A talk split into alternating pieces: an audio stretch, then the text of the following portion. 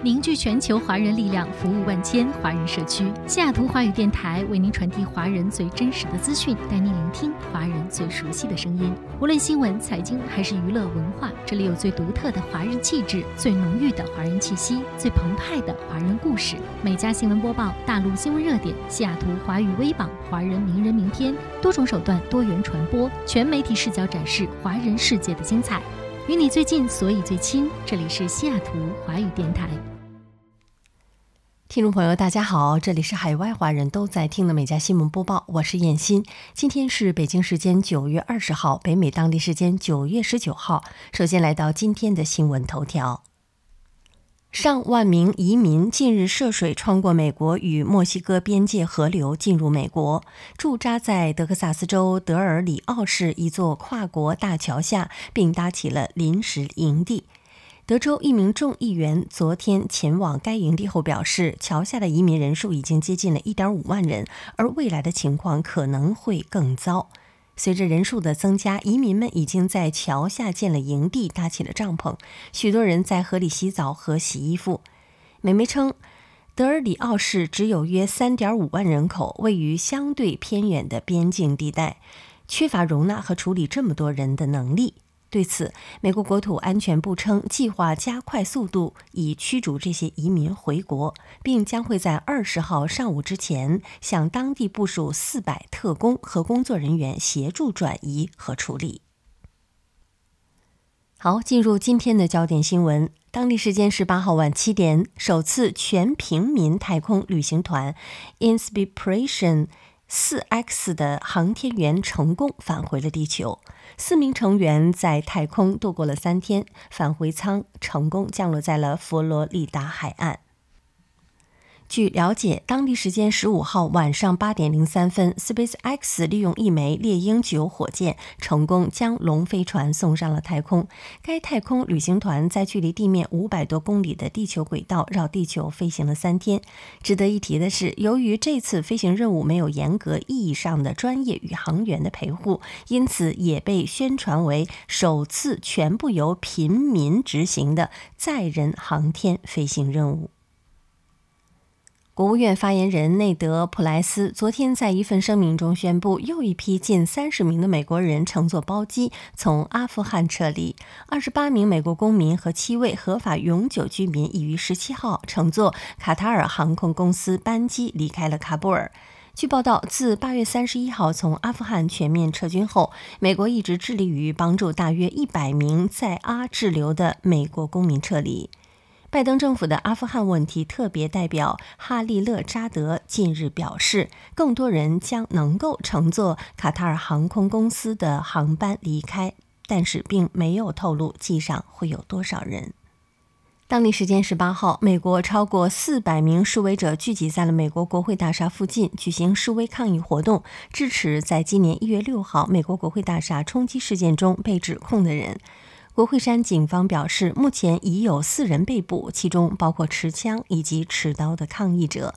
报道称，为避免国会大厦冲击事件的重演，警方已在国会大厦周围重新竖起围栏。国民警卫队已在国会大厦周围待命，一架直升机也在美国国会大厦上上空盘旋。美国波音公司近日表示，计划为制造 MQ 二十五黄貂鱼舰载无人加油机项目投资两亿美元，预计二零二四年开始制造这一美国海军最先进的无人加油机。报道称，波音将会在伊利诺伊州的一个机场扩建厂房，由于制造这一型号的无人加油机，这一型号的加油机为美国海军目前最先进的空中加油机，可以部署在航空。母舰上承担向其他舰载机空中加油的任务。波音的扩建项目将为一周创造一百五十个就业岗位。美国食品和药物管理局疫苗委员会近日针对加强针一事举行了投票，最终以十六比三的结果否决了为十六岁及以上人群接种辉瑞新冠疫苗加强针的计划。同时，该专家小组还一致投票同意为六十五岁以上人群和具有严重疾病的高危人群批准该加强针的使用计划。不过，专家组建议在进行第三剂加强针注射的时候，需要在完全接种辉瑞新冠疫苗至少六个月之后，这类人群才可以接种辉瑞新冠疫苗的加强针。美国司法部近日表示，他们已经粉碎了几个医疗诈骗团伙，总涉案金额达到了十四亿美元。全国共有一一百三十八人面临指控，其中包括医生和护士。有关部门表示，部分诈骗所得款项将被用于购买豪宅、豪车、游艇等一系列的奢侈物品。联邦调查局表示，一些远程医疗诈骗覆盖了三十一个联邦地区，涉及十一亿美元。涉事者包括医疗专业人员，他们向联邦医疗保险和其他政府实体收取未发生过的远程的咨询费用。另外，两千九百万美元与新冠疫情卫生保健虚假账单有关，一点三三亿美元与药物滥用治疗设施有关，一点六亿美元涉及了非法分发阿片类药物等其他形式。是的，卫生保健欺诈。美国纽约世贸中心外的人行道上近日出现了数百只的候鸟的尸体。报道称，它们是在飞行的时候撞上了高楼玻璃后掉落死亡的。专家指出，受到暴风天气的影响，夜间光线在多云的时候更容易对鸟类造成影响，才会误撞上闪闪发光的大楼玻璃而死。据报道，在看见近三百只鸟后的尸体，纽约鸟类的志工布雷耶表示说：“我完全吓坏了，我环顾四周，就像是一场噩梦。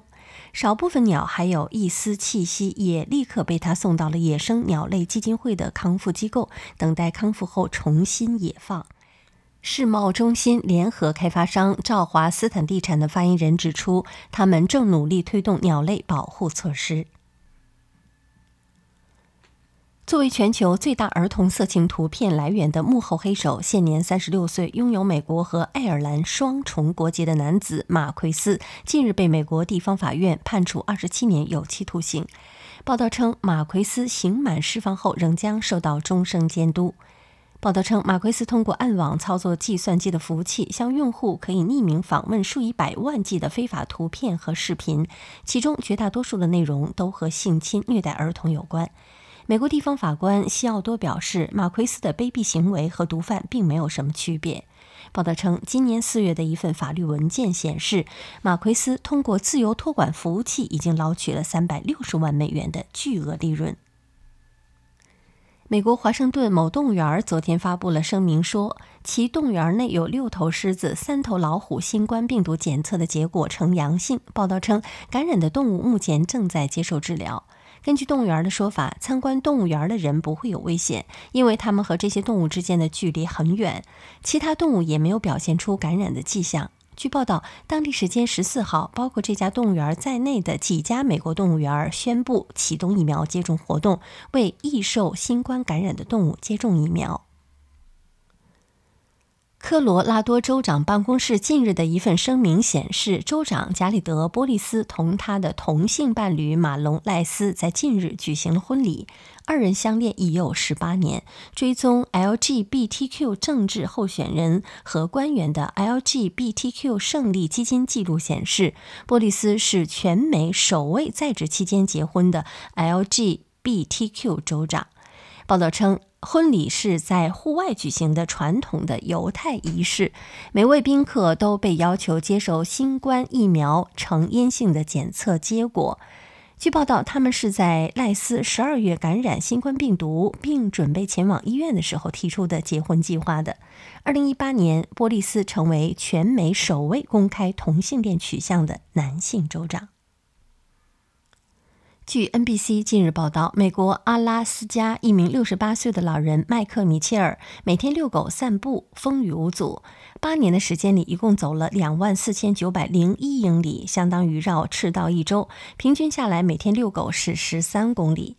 据报道，米切尔和他的八岁的西施犬都喜欢散步。米切尔从2013年开始用智能手表记录里程，每年行走超过3000英里。米切尔说：“不知不觉的，我们行走的距离能绕地球一周了。我觉得我的小狗能行走一周很了不起。”